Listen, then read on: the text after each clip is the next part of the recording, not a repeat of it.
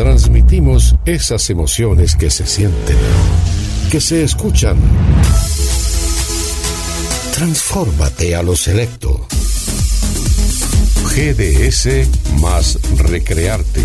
www.gdspodcast.com. Llevamos tu idea a lo más alto. Excelencia, calidad y proyección de tu arte. Primavera 2022.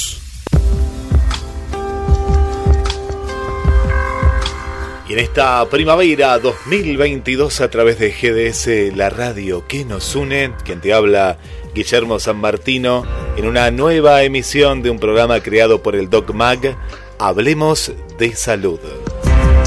Bienvenidas a través de www.gdsradio.com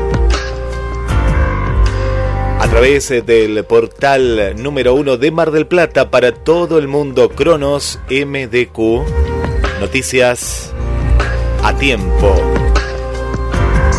Y a través de las radios asociadas, donde más te guste la aplicación que vos más quieras, búscanos como GDS Radio.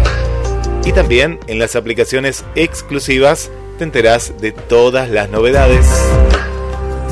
Hoy vamos a estar hablando de algo muy pero muy importante.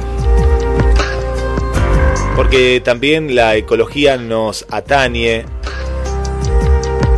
Vos sos parte de lo que está sucediendo y la semana pasada estuvimos adelantando de estas islas de basura que están en todos los océanos. ¿Se acuerdan del informe que hablamos sobre los mares? Bueno, ahora nos vamos a ir hacia la Antártida. ¿Qué está pasando con la Antártida?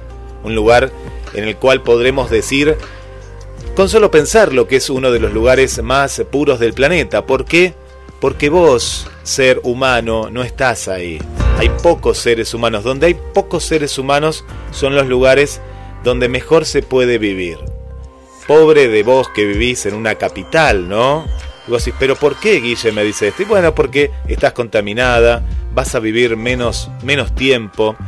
El ruido, el ruido que hay en, en el ambiente, ¿no? Vos ya sos parte de ese ruido, ya estás totalmente contaminada, totalmente aturdida, totalmente saturada por esos sonidos que no son naturales para nada. Bueno, hoy te voy a contar qué es lo que está pasando en la Antártida, en esto, en estos momentos, no en este preciso momento, y que es lamentable, es lamentable. Vamos a seguir hablando de la ansiedad, porque estos trastornos de ansiedad, y de pronto uno dice, yo no tengo trastornos de ansiedad. Sí, vos que nos estás escuchando, sos una persona ansiosa. Y capaz que no te has dado cuenta. Bloque de bienestar y le damos la bienvenida al doctor Martín Sebastián Azanza, que pronto va a estar aquí en la República Argentina. estamos muy, muy, muy contentos de tenerlo. Va a estar en la provincia de Santa Fe, ciudad de Rosario. Y vamos a un programa, La Caja de Pandora, muy interesante, muy interesante estos programas que hacen muy bien Carlos Senra y el invitado especial, nuestro doc, Martín Sebastián Azanza, hablando de los aceites esenciales. estaba escuchando con mucha atención. Yo soy un profesional que defiende la medicina natural, eh, amante de, los aceites esenciales, de la fitoterapia más pura, de, la nutrición ortomolecular, de los extractos secos, de la titularización y estandarización de los principios activos de las plantas entonces me, gustó muchísimo escucharte comentar que por experiencia personal eh, has tenido, digamos, la posibilidad de conocer y reconocer en ciertos aceites esenciales sus magníficas propiedades terapéuticas y curativas. No lo dijiste expresamente, pero yo sí me permito decirlo. Hay excelentes antivirales y antifúngicos, antivirales, voy a volver a remarcar la palabra, eh, por esta contingencia que estamos eh, viviendo, que están eh, justamente en esa medicina más ancestral que es la que nos regala la, la aromaterapia, los aceites esenciales y la fitoterapia tradicional. Creo que este es el mejor prólogo para lo que, lo que vamos a desarrollar hoy, que es, digamos, la relación entre la medicina y la tecnología o lo que es la medicina personalizada eh, utilizando dispositivos de, tecnología avanzada o de vanguardia, pero nunca tenemos que olvidarnos de dónde venimos, ¿no? cuáles son nuestras raíces. Nuestras raíces como profesionales de la salud, como seres humanos, están en esa tierra, están en ese aroma, están en esa planta. Por eso yo cuando tengo que recomendar, si, necesito un antifúngico que además sea un potente diurético, nunca me dejaré de, considerar y de comentar a, mi paciente la importancia del aceite esencial de toronja o pomelo para, este cometido. Eh, aunque tenga sus contraindicaciones, pero para eso estamos los profesionales, justamente para poder decirle a la persona, usted puede consumir esto, pero en este caso no debería. Si, estamos, si hablamos, por ejemplo, del aceite esencial de menta, qué mejor, que, qué mejor calmante del sistema digestivo, qué mejor aceite esencial para recuperar la, la concentración, la memoria, para relajarnos, para quitarnos estrés, ansiedad. Cuando tenemos problemas de sistema digestivo asociados a sistema respiratorio, nunca nos tenemos que olvidar del aceite esencial de laurel. Si queremos un antivírico, el aceite esencial de enebro. En fin, que la naturaleza brinda un montón de cosas y creo que este es el mejor prólogo para hablar de eh, tecnología, porque somos tecnológicamente avanzados, pero naturalmente eh, no hemos avanzado tanto. Es decir, la madre naturaleza nos ha dado los mismos recursos siempre. Lo que pasa es que se nos ha olvidado o no hemos sabido dejar esos legados de conocimiento y ahora buscamos en la tecnología lo que no sabemos encontrar en la naturaleza.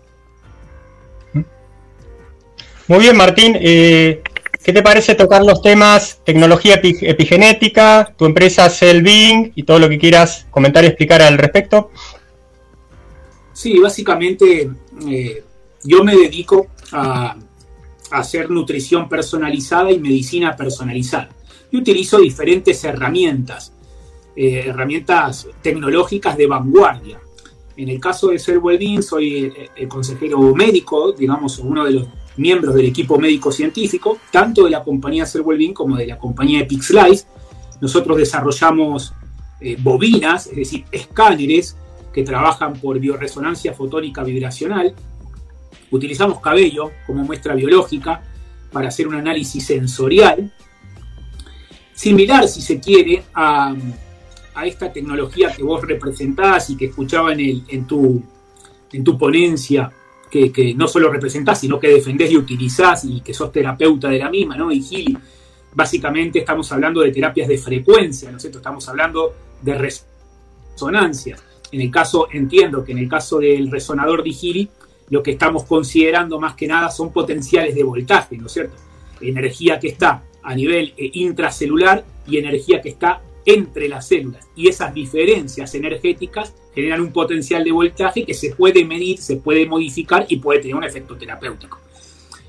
A lo mejor lo he dicho desde la ignorancia, pero es lo que yo interpreto que es un resonador IGIRI eh, muy, muy a grandes rasgos, porque para las especificaciones técnicas eh, tú o cualquier eh, profesional de la empresa podría explicarlo. Pero nosotros no nos alejamos tanto de esas teorías, ¿no? porque al final, cuando hablamos de resonancia, cuando hablamos de fotónica, cuando hablamos de vibración, estamos hablando de canales de energía. En el caso de la epigenética, básicamente epigenética hace referencia a la forma de expresión de los genes. Evidentemente, todos tenemos una secuencia genómica definida, heredada, eh, porque somos diploides, heredada de nuestro padre y de nuestra madre. Todos los seres humanos, ahora convenimos los científicos que tenemos aproximadamente unos 28.000 genes, pero los genes se expresan de una u otra manera. Y justamente depende de cómo se expresen esos genes, podemos tener, digamos, una relación con el factor eh, medioambiental, con el entorno u otra, que puede derivar en terrenos de salud o de pérdida de la misma. Y a esas diferencias en los equilibrios de homeostasis y en los equilibrios dinámicos que tenemos nosotros, los, seres humanos, con el ambiente, es a lo que nos dedicamos nosotros, estudiar esas diferencias y a generar en base a las biomarcas epigenéticas, programas de nutrición personalizado. No Martín, sé yo, había perdido tu, Bueno, aprendemos, aprendemos con nuestro querido doctor Martín Sebastián Azanza, que está volviendo a, su país, está volviendo a su país para esta eh, conferencia en, la cual todavía estás a tiempo, eh, todavía estás a tiempo de poder participar, de poder inscribirte, si estás en las provincias también cercanas. Tanto te hablamos a vos, eh, Mirta, que estás en Santa Fe, te hablamos también a vos, a toda la gente de Córdoba, de Mendoza, de San Luis, están a, tiempo eh, de, de poder participar de esta conferencia y que uno va a aprender. Escucha muy pero muy atentamente al doctor Martín Sebastián Azanza. ¿Qué tal, queridos amigos? Soy el doctor Martín Azanza, quien semanalmente comparto a través de las ondas mi espacio de salud, nutrición y bienestar con todos ustedes. Como bien saben, resido en España, trabajo principalmente en Europa, pero el 14 de octubre estaré en Rosario, Argentina, dando una conferencia a la que he titulado Un breve viaje por la biología molecular de tu vida de la mano de la epigenética. El viernes 14 de octubre. La hora muy probablemente sean las 18 o las 18.30 horas y el lugar todavía está por, por confirmarse. Pero si quieres inscribirte para asistir a este simposio que voy a dar, a este viaje por la biología molecular de tu vida, tenés que llamar al 0341 152 00 5471 o contactar por email a epigenéticarosario.gmail.com Si escribís el email a epigenéticarosario.gmail.com o si llamás al 0341 152 005 471 estarás contactando con el Centro Médico Ensamble Adelta, que es la clínica que gestionará y que gestiona mi actividad formativa en la ciudad de Rosario el 14 de octubre próximo. Así que te espero para ir de la mano de la epigenética y de la tuya recorriendo el viaje molecular eh, de tu vida, comprendiendo en un lenguaje ameno, sencillo y coloquial cuáles son las bases biológicas de la salud y de la enfermedad y hablar también de epigenética, nutrigenómica y avances en las ciencias de la salud. Un abrazo enorme y espero contar contigo en este hermoso viaje a realizar.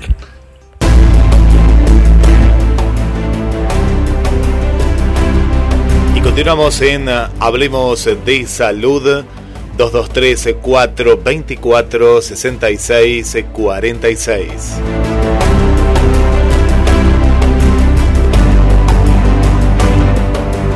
Y encuentran microplásticos en la nieve caída en la Antártida. Los resultados del estudio suponen la primera prueba empírica que demuestra la existencia de estos componentes tóxicos en la nieve de la Antártida. Es la primera vez en la historia que se encuentran estos contaminantes en nieve recién caída, lo que supone que la primera prueba científica de la presencia de estos componentes tóxicos en la nieve del continente austral. El descubrimiento fue obra de estudiantes de doctorado de la Universidad de Nueva Zelanda desde el año 2019 recogió muestras de nieve recolectadas en 19 lugares, todos ellos distintos de la plataforma de hielo de Rose. La investigación fue publicada y concluye que se encontraron 29 partículas de microplásticos por litro en muestras de nieve derretida pertenecientes a 13 tipos de compuestos distintos. El más común es el PET. ¿Qué es el PET? Que vos lo, lo vas a ver, vos lo comprás, vos lo consumís. Es el talato de polietileno. Es un plástico omnipresente en nuestros días, en el día a día. Presente en artículos de uso común.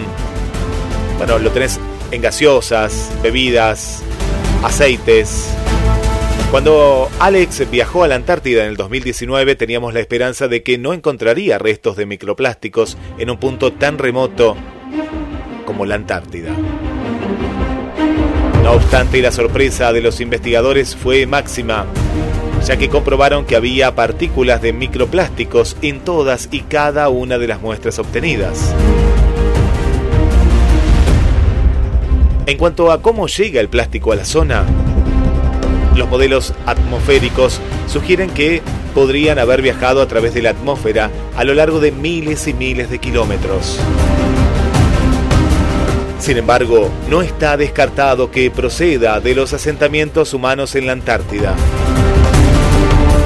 Una hipótesis que cobra fuerza a raíz de los datos obtenidos es que el equipo científico encontró que las densidades de microplásticos eran tres veces mayor que las inmediaciones de las bases científicas de Scott y McMurdo.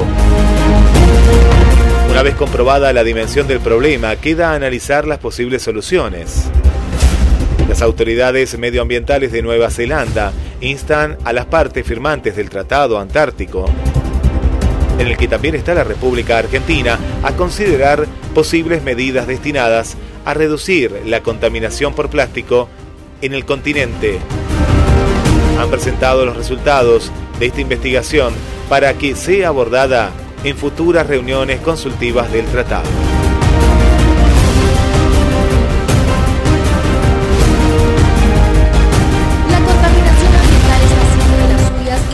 Lugares más remotos de la Tierra se escapan de la destrucción. Un estudio de la Universidad Neozelandesa encontró diminutos restos de plástico en la nieve fresca de casi 20 lugares remotos de la Antártida.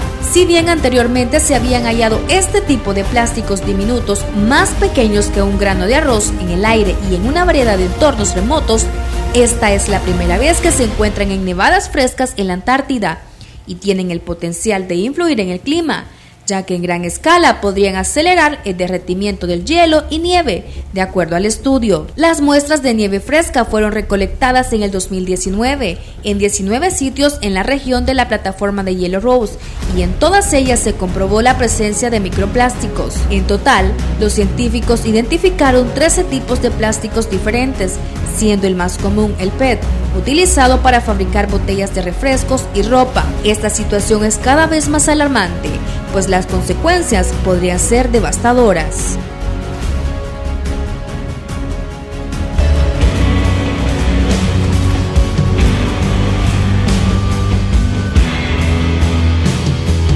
La Antártida, el continente de los prodigios.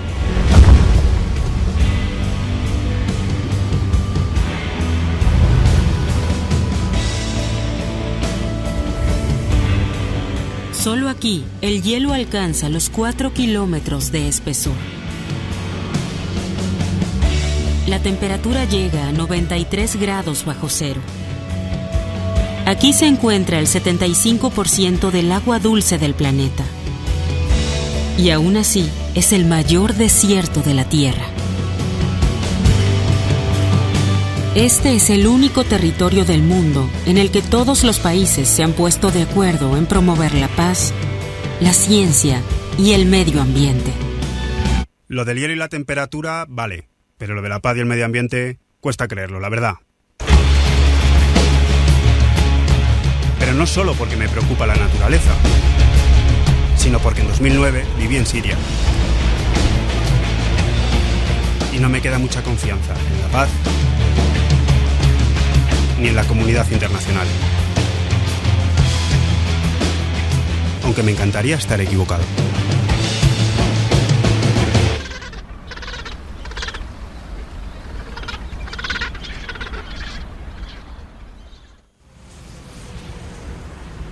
En Punta Arenas, el buque oceanográfico Espérides recoge a un grupo de científicos españoles que debe llevar a la Antártida. Vengo yo nervioso. Nada, es acostumbrarse y luego ya. Sí, es muy fácil. ¿eh?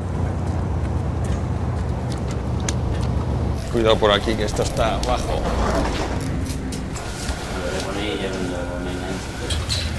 Está estupendo. ¿Qué Ya tenemos con ventanilla y todo. Abajo. ¿Eh? Oh, pues no sé si prefiero yo. Si prefiero arriba. Esta noche ha sido difícil, fuimos a dormir prontito, pero me costó coger el sueño y conciliar el sueño. Pues han debido ser cuatro horas las que he dormido con los nervios de- del embarque. preparación del buque para salir a la mar. Para mí, era la ocasión perfecta para comprobar si el espíritu antártico es real o hipocresía.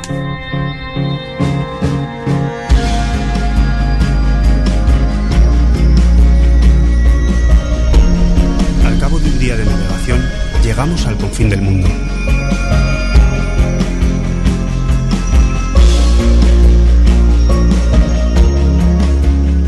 Desde el extremo de la Tierra del Fuego hasta la Antártida hay casi mil kilómetros.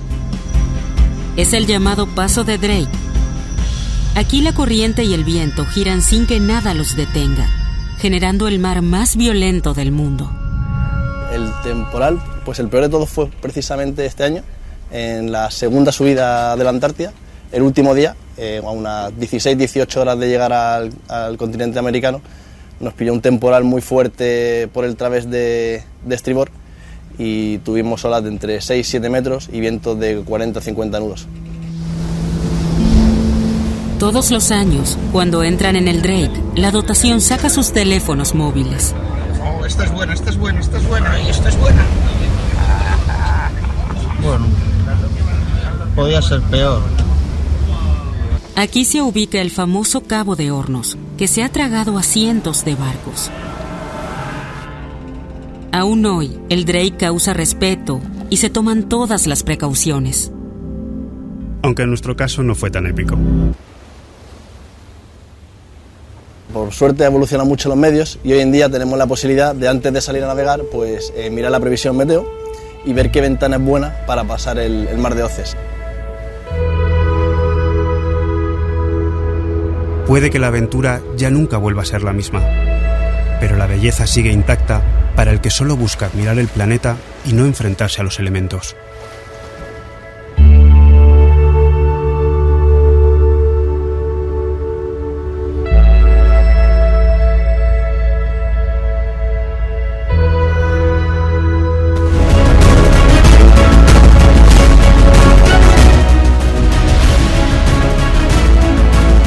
Continente que debemos, debemos cuidar y no lo estamos, no lo estamos haciendo. Volveremos a la Antártida, a la Argentina y a cada uno de los países que han firmado este tratado. Los científicos que allí están por meses, en meses y meses. Y el futuro, el futuro está allí, está en la Antártida. Continuamos hoy, hoy es el día, hoy es el día de vos, vos, ¿sí? Nancy, no, no, Nancy no, Nancy no. Vos sos, ¿no? ¿De qué estamos hablando? ¿Comes verduras? ¿Sí? Bueno, si comes verduras, ¿sos vegetariana? ¿Sos vegetariano? Hoy es el día del vegetarianismo. Y uno se pregunta por qué, ¿no? Se elige este estilo de, vida. En la Argentina el 12% de la población es vegetariana o vegana. Con- contanos, ¿vos sos vegana? ¿Sos vegetariana? ¿Qué diferencia hay entre una y otra? Esto representa unas 5 millones de personas. 5 millones de personas que eligen dejar la carne, no comer más carne. El vegetarianismo es un estilo de vida que cada vez suma más adeptos y se estima que alrededor del 5% de la población mundial es vegetariana. Bueno, Gladys, vos sos vegetariana, ¿no? En apoyo a, tu hija, así no, no- nos has contado. Y bueno, y formás parte, ¿no? De este 12%, lo que equivale a esta cantidad, ¿no? Porque es- uno dice, ah, un 12%, son 5 millones de personas. Y el primero de octubre se celebra el Día Mundial para promover cambios en la alimentación. El país con más vegetarianos, ¿cuál es? A ver. Sí, muy bien, porque la vaca es sagrada, es la India, es todo el mundo de la India, con aproximadamente 31%. Lo siguen Suiza, sí, donde vos estás, Lore, Suiza, con el 14%. Le sigue ahí muy cerquita Israel, con el 13%, Taiwán con el 12% y Alemania con el 10%. Esto nos dice que nuestro país, Argentina, está entre los países con mayor cantidad de vegetarianos a nivel mundial. Aquí viene la pregunta, ¿por qué las personas eligen esta forma de alimentación? A ver si vos estás de acuerdo del otro lado. Hay, por ejemplo, diferentes, ¿no? Porque vamos a diferenciar, ¿no? Hay, hay motivos que marcan esta diferencia. Uno de los principales motivos es la cuestión moral y tiene que ver con oponerse al maltrato animal. Los vegetarianos se niegan a consumir carne ya que no están de acuerdo con el trauma que viven los animales para que las personas como nosotros coman carne, ya que se trata de seres que sienten dolor. El otro motivo es la salud. Otros deciden dejar de consumir carne para llevar un estilo de vida más saludable. Además, debido a los procesos de producción, la carne contiene elementos negativos para el organismo como el antibiótico que se le dan a los animales. Además, distintos estudios muestran mejoras con el vegetarianismo. La mayoría indica que hay menor riesgo de padecer enfermedades cardíacas al consumir menor cantidad de grasa. Así que hoy en las efemérides de salud es el Día Mundial del Vegetarianismo y bueno, contanos, contanos, contanos vos que formás parte de esto. Y nos vamos a las recetas. Ya, ya veo que hay recetas con carne ahora. bueno, no, no tiene nada de malo, ¿eh? No tiene nada de malo porque es una actitud, es una cuestión, como decíamos, moral y por el otro lado, saludable. ¿Cómo está mi querida Esther? Bienvenida, hablemos de salud. Como cada sábado en nuestro viaje imaginario por GDS Radio, la radio que nos une, hoy nos lleva a México, México lindo y querido, con su tradicional gastronomía que encanta a miles y miles de personas que cuando viajan a ese país se quedan encantados con su gastronomía. Hoy te quiero hablar específicamente de los tacos mexicanos. Los tacos mexicanos son una auténtica delicia y prepararlo es mucho más fácil de lo que se parece. Poco a poco su popularidad se ha ido extendiendo para entrar prácticamente en todos los hogares, pues gusta a pequeños y a mayores. Además, no hay nada más típico que acompañarlos con unos riquísimos nachos o guacamole. O en el caso de los adultos también los combinan con una bebida más conocida como la caipirinha y la tequila preparada a base del alcohol más típico de ese país. Así pues, si quieres cocinar unos tacos mexicanos como los tradicionales que se usan y se consumen en ese país, ha llegado al lugar adecuado. Así que ya mismo te doy los ingredientes para este taco mexicano. Los ingredientes son dos tortillas de maíz por comensal, una cebolla, un tomate pequeño, un diente de ajo, 50 gramos de aguacate, 50 gramos de salsa chile, pimienta negra, sal, aceite, 500 gramos de carne de ternera, dos tomates y un limón. La preparación de los tacos mexicanos se empieza por el relleno. Lo primero es aplastar el aguacate con un tenedor y volcarlo en un bol con el poco de limón. A fuego se llega una sartén con aceite de oliva, se corta la carne tan pequeña como se pueda, lo más pequeñita que se pueda cortar. Después se echa en la sartén, se espera unos 10 minutos y que se tome ese color marroncito tan característico del momento de cocción. Mientras tanto, se pela la cebolla, el diente del ajo y así con el tomate que además que tienen que rayar en cuanto la carne que se está oscureciendo de a poquito, se añade todo a la sartén. Se remueve todo, todo junto. Luego se cubre con la salsa. Se añade un poco de sal, pimienta negra y se deja que se deja reposar más por 10 minutos. Lo siguiente es calentar las tortillas que ya vienen hechas por todo el México, todos lados se vende. Lo mejor es hacerlo en microondas, siguiendo las instrucciones del paquete donde vienen y una vez listas, solo te quedan rellenarlas con el contenido del sartén y el aguacate con limón. Las tortillas mexicanas no solamente hay en México, aquí en mi país en Paraguay donde estoy yo, también los venden, vienen de a 10 y son muy muy prácticas y yo creo que también en varios países también lo venden en los supermercados y son muy muy fáciles de usar.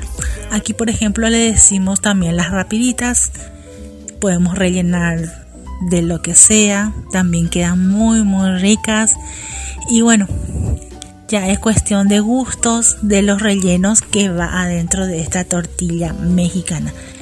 Em, son muy muy coloridas, son, los rellenos son muy coloridos, los rellenos te, te, entran por la vista, son muy agradables y por sobre todo muy muy sabrosos. Así que México lindo y querido, te, realmente se quita el sombrero ante esta gastronomía que realmente encanta a todos, a todos, a todos y les deja con el sabor y con las ganas de volver siempre a ese país. Así que si no puedes viajar ahora, entonces por lo menos el taco mexicano va a estar en tu casa con esta receta. Y bueno, ¿quieren postre? en el próximo bloque.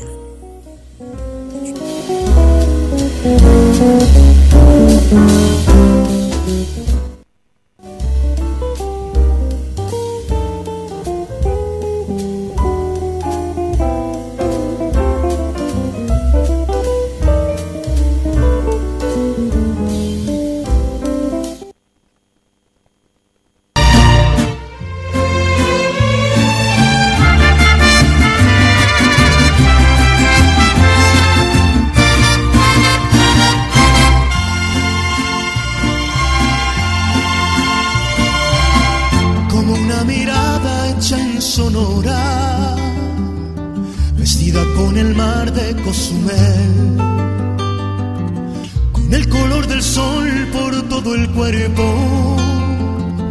Así se lleva México en la piel, como el buen tequila de esta tierra,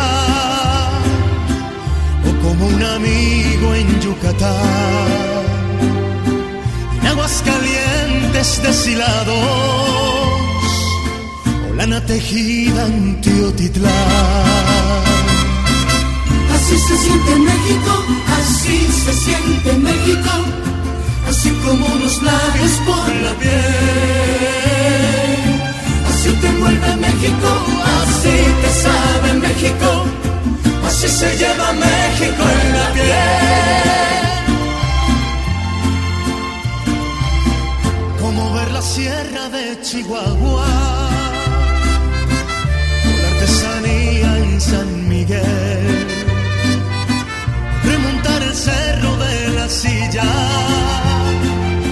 si se lleva México en la piel. Como acompañarse con mariachi para hacer llorar a esa canción. En el sur se toca con marimba viene el norte con acordeón. Así se siente México, así se siente México, así como unos labios por la piel. Así te envuelve México, así te sabe México, así se lleva México en la piel.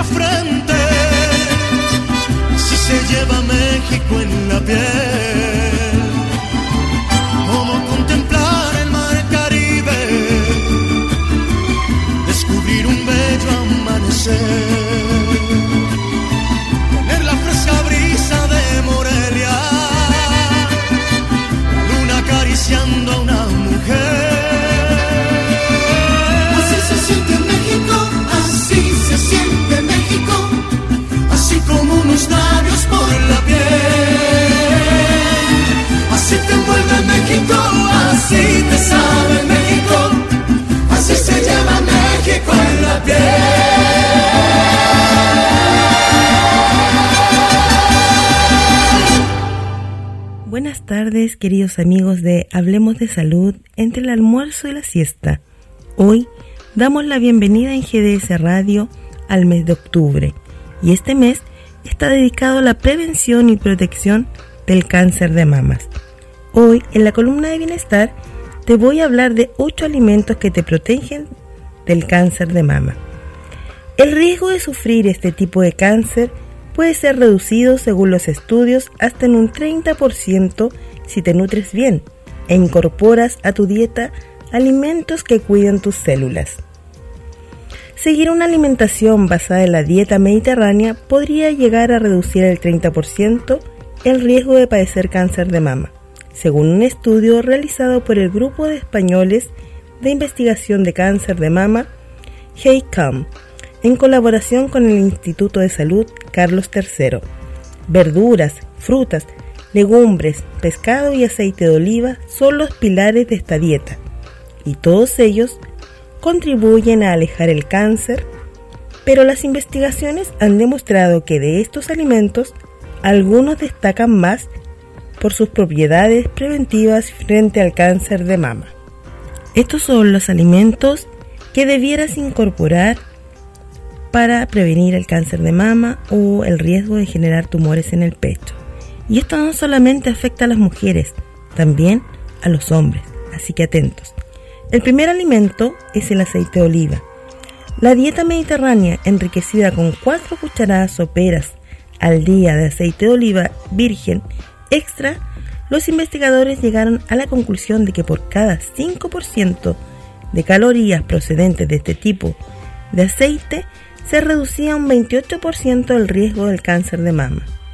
El aceite de oliva es muy sano, pero también altamente calórico. Para beneficiarte de estos efectos, debe ser aceite de oliva virgen, ya que si está refinado, pierde los fenoles, unos compuestos que se consideran potentes antioxidantes. Eso sí, debido a su aporte calórico, no conviene que superes esas cuatro cucharadas diarias que te mencionaba anteriormente. El brócoli, esta verdura con forma de arbolito que a veces a los niños no les gusta, es altamente beneficiosa. Es rico en sulforano que acelera la eliminación de sustancias tóxicas del organismo y hace que las células cancerosas se suiciden, por así decirlo. Además, el brócoli contiene otros componentes que pueden detener el proceso de proliferación celular en las etapas iniciales del cáncer de mama. Consumir 5 o más raciones a la semana puede reducir a la mitad el riesgo de este tipo de tumor. La cúrcuma. Esta especie, componente imprescindible del curry, tiene una poderosa acción antiinflamatoria, lo que puede ayudar a prevenir el cáncer. Y es que los procesos inflamatorios favorecen que las células malignas proliferen. Además, gracias a los curcuminoides que contiene, es antitrombótica evita la formación de trombos y es altamente antioxidante. Diversos estudios han demostrado las propiedades preventivas de la curcumina, que además se multiplican al tomarla mezclada con pimienta, otro ingrediente habitual del curry. Los frutos secos aportan, entre otras sustancias beneficiosas, ácido fólico y vitamina B6. Y según un estudio publicado en la Journal of the National Cancer Institute, una dieta rica en estos nutrientes reduce las probabilidades de desarrollar cáncer de mama, sobre todo después de la menopausia. Los frutos secos ayudan a prevenir el cáncer de mama. Tomar un puñado 25 gramos aproximadamente al día podría reducir significativamente la tasa de incidencia del cáncer de mama. Esta se redujo a la mitad en un experimento con ratones. Además, se ha demostrado que su alto contenido en ácidos grasos, omega 3, antioxidantes y fitoesteroles puede relacionarse con el crecimiento del cáncer. La granada es una rica fruta en antioxidantes que protegen a las células del daño de los radicales libres. Y como los frutos rojos también poseen ácido elágico que podría ayudar a impedir la proliferación de células tumorales estrógeno dependientes. Puedes preparar un jugo de fruta con el exprimidor, partiendo la fruta por la mitad como si fuera una naranja. Otra opción es pasar los granos por la batidora a velocidad lenta y sin que se trituren las simientes. y colar este jugo después para beberlo. Las legumbres aportan mucha fibra, pero además el consumo de legumbres tiene importantes beneficios para el organismo. Su consumo reduce la absorción intestinal de la glucosa y evita los picos de azúcar en la sangre. Y esto es muy importante para prevenir el cáncer de mama, ya que cuando sube el nivel de glucosa en la sangre, se produce más insulina. La insulina estimula directamente el ovario, haciendo que fabrique más estrógenos. Y se sabe que un nivel de estrógenos elevado aumenta el riesgo del cáncer de mama. En séptimo lugar tenemos la manzana. Según el Instituto Mario Negri, Negri de Milán, en Italia, comer una manzana al día reduce un 18% la probabilidad de desarrollar cáncer de mama, gracias a sus polifenoles. La manzana roja es más rica en estas sustancias y se recomienda lavar bien y comerla con piel ya que es donde se concentra la mayor parte de los polifenoles. Y en último lugar, tenemos el yogur. Los yogures y otras leches fermentadas son alimentos ricos en probióticos que activan el sistema inmunitario y ejercen un efecto protector, ya que contribuyen a la realización de la proliferación de células tumorales. Además, aportan vitamina D, cuyo déficit se ha demostrado que puede aumentar el riesgo de varios tipos de cáncer, entre ellos el de mama.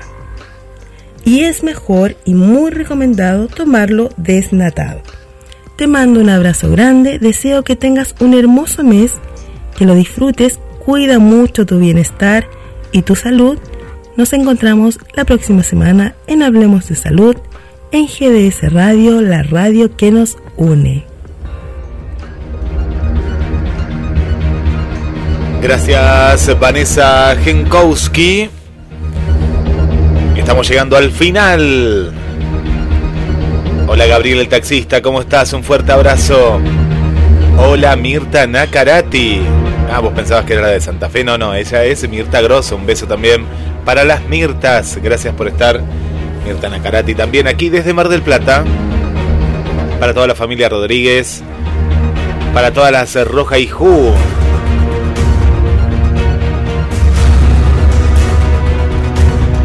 Gracias Silvia por estar. Un saludo para Victoria. Gracias Paula. Y llegó el momento de la ansiedad. ¿eh? Llegó el momento de hablar de la ansiedad.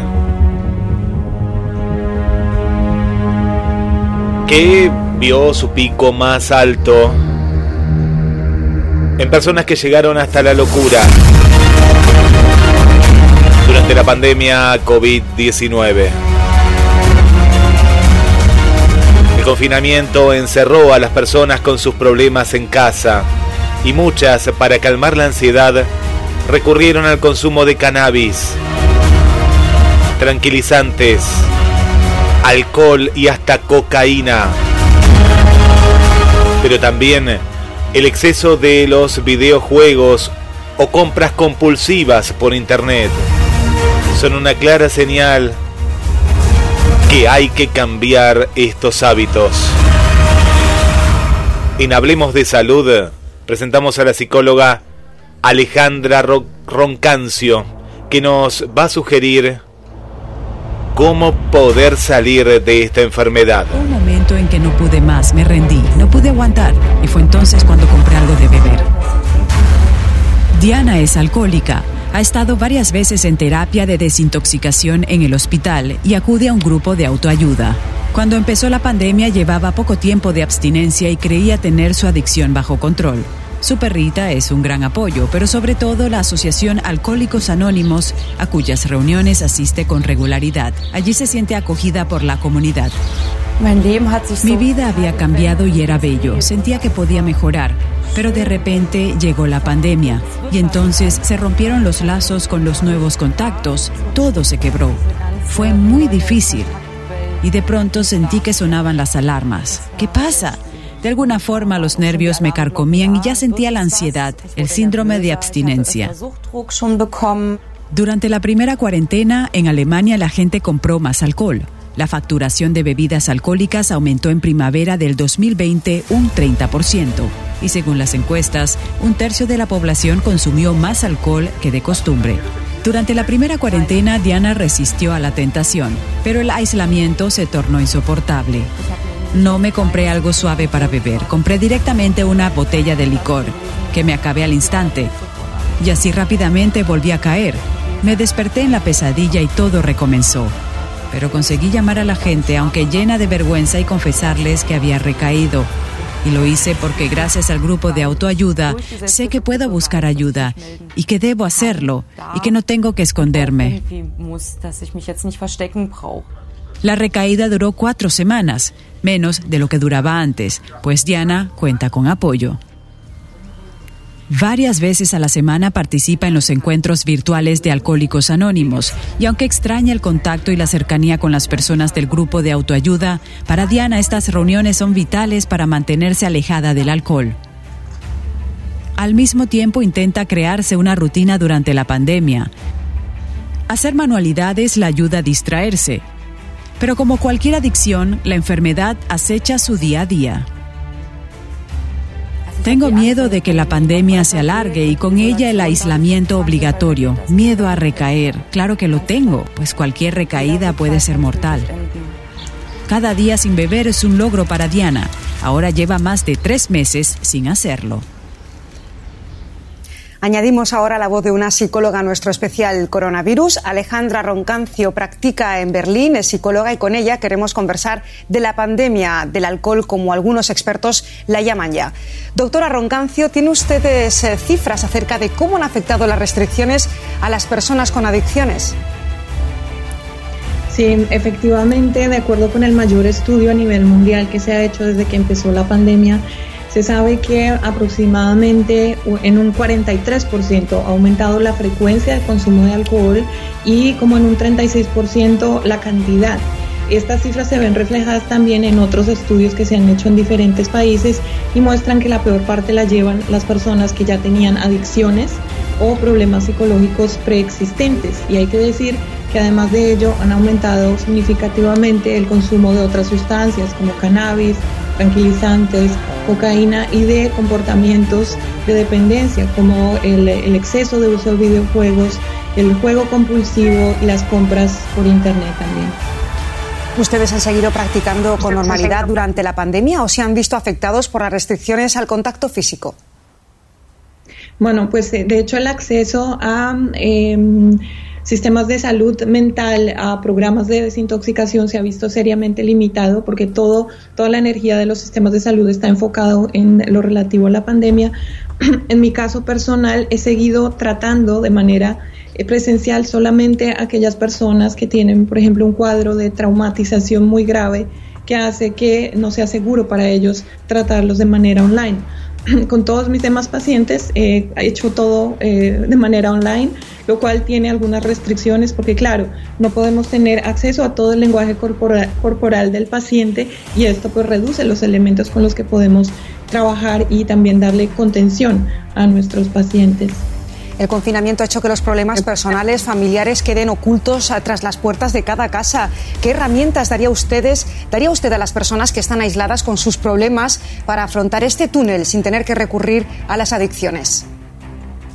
Bueno, ya que uno de los mayores motivos por los cuales la gente recurre a sustancias o a comportamientos eh, adictivos son el aburrimiento, la ansiedad, la incertidumbre, la falta de estructura en los días, pues eh, es necesario hacer eh, ciertas cosas que contrarresten estos puntos. Entonces, por ejemplo, tener un hobby, darle una estructura al día, aunque esté en casa, tener horarios para las comidas, para irse a, la cama, eh, mantener el contacto con personas, no aislarse completamente y de ser necesario, pues recurrir a grupos de autoayuda que se han incrementado muchísimo en, en Internet desde que empezó la pandemia. Doctora Roncancio, muchísimas gracias. Con mucho gusto. La ansiedad, ¿eh? la ansiedad, lo que nos agravó la, la, pandemia y en muchos casos cómo salió ¿no? a la luz eh, estos casos de personas con, con trastornos de, de, ansiedad que estaban ocultos. ¿En qué estaban ocultos? Estaban ocultos en taparse, taparse de, por ejemplo, deportes, iban al gimnasio, iban aquí, iban allá, eh, salidas con amigas de, yoga, que, que, no son amigas, sino son compañeras que estaban y iban, iban a yoga, iban a macramé, de pronto eh, la, persona iba y jugaba al, fútbol y no podía jugar más. De pronto e, esos, esos momentos de, de, descarga, como mal llamados son, ¿no? Momentos de descarga, ya no lo podían hacer. Pero ¿qué pasa hoy en día? Ayer nos contaba eh, eh, Vanessa que en Chile que todavía había ciertas restricciones, ya ahora no las hay, en la República Argentina ya no existen restricciones, en casi todo el mundo hay una, una normalidad, menos en China. Bueno, ¿qué pasa con esas personas? Ocultan la ansiedad. Dicen, no, no, yo no soy ansiosa, ¿no? Pero quiero saber todo lo que está pasando a mi alrededor.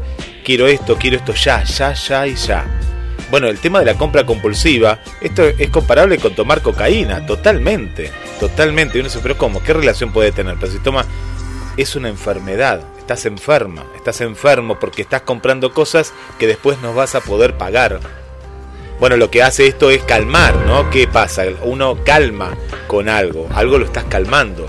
Estás calmando como esa presión que vos tenés adentro, lo estás calmando justamente con una compra compulsiva. Lo estás calmando drogándote, tomando alcohol, ¿sí? con esa necesidad de no poder manejar las cosas que suceden a tu alrededor. Y esto es fundamental ¿no? para llevar una vida sana, ¿no? una vida saludable y vos tenés ansiedad, sí, lo veo, ¿eh?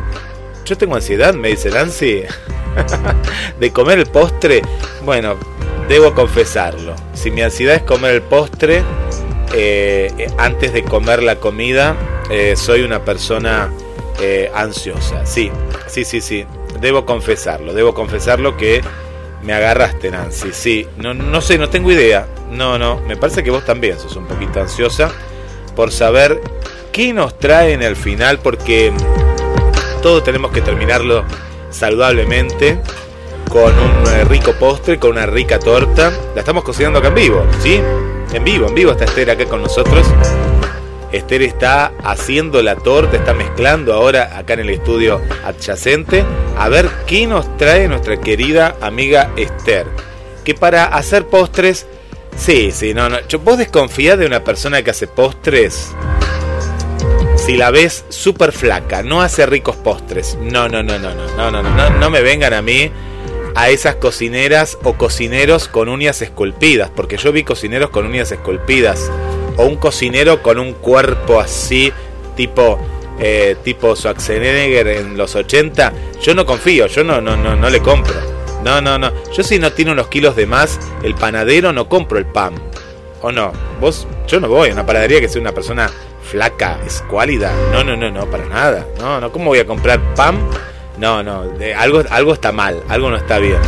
Y si una persona me dice, sí, sí, yo soy chef y tiene las uñas esculpidas, discúlpenme, ¿no? Los que hacen las uñas esculpidas, pero no le voy a comprar, no, no amasó nada en su vida esa persona, no, no, no confío, no, no, no, no confío. Así que por eso la tenemos a Esther. Yo la tengo a Esther porque sé que ella lo que habla lo hace. Y lo está haciendo ahora. Lo estoy viendo acá en el estudio número 2. Así que quiero probar este postre. Este postre que es riquísimo. Ya, ya, ya sé que es. Ya, sí. Y el olfato también, ¿eh? Sí, sí, pero vi algo, algo vi. Algo vi.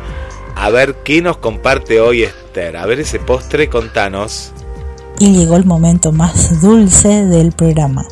Aquí te presento un postrecito súper fácil, muy agradable al paladar por su suavidad, te presento el postrecito de dulce de leche. Si quieres un postre fácil, rápido y sin gluten, prepara el postrecito de dulce de leche de maicena. Los ingredientes son un litro de leche sin tac, 5 cucharadas de maicena, 4 cucharadas de azúcar, 5 cucharadas de dulce de leche. Las instrucciones son servir una taza de leche y agregar las 5 cucharadas de maicena en ella. Mezclar hasta que no queden grumos. Colocar la leche restante junto con el azúcar a fuego lento en una cacerola. Una vez que esté bien caliente, agregamos la, preparación anterior de la taza y revolvemos. Cuando esté bien espeso y por hervir, sacarlo del fuego y agregar el dulce de leche. Seguir batiendo con cuchara de madera hasta que baje la temperatura. Dejar enfriar y disfrutar este postre sin gluten y especial apto para celíacos. Se disfruta mucho, como dije anteriormente al principio, por su suavidad. Es muy agradable al paladar. Así que les dejo esta dulzura súper suave para este lindo fin de semana. Así que nos reencontramos el próximo sábado aquí por GDS Radio, la radio que nos une. Hasta el próximo sábado. Qué rico, qué rico, qué rico, qué rico. Me encantó, me encantó. Y este vino el regalo en el final. Gracias por estar con nosotros. Gracias por estar con nosotros en GDS, la radio que nos une. Y nos vamos con él. Claro, sí, ya lo escuchaste. Como tú y yo. Gracias. Qué difícil es enamorarse en pleno siglo XXI. Porque todos quieren revolcarse y no verse en el desayuno. Pero esto fue diferente. Tú llegaste de repente. Lo que yo siento, tú sientes. Anda curiosa la gente. Y si me preguntan, voy a decir que estoy enamorado de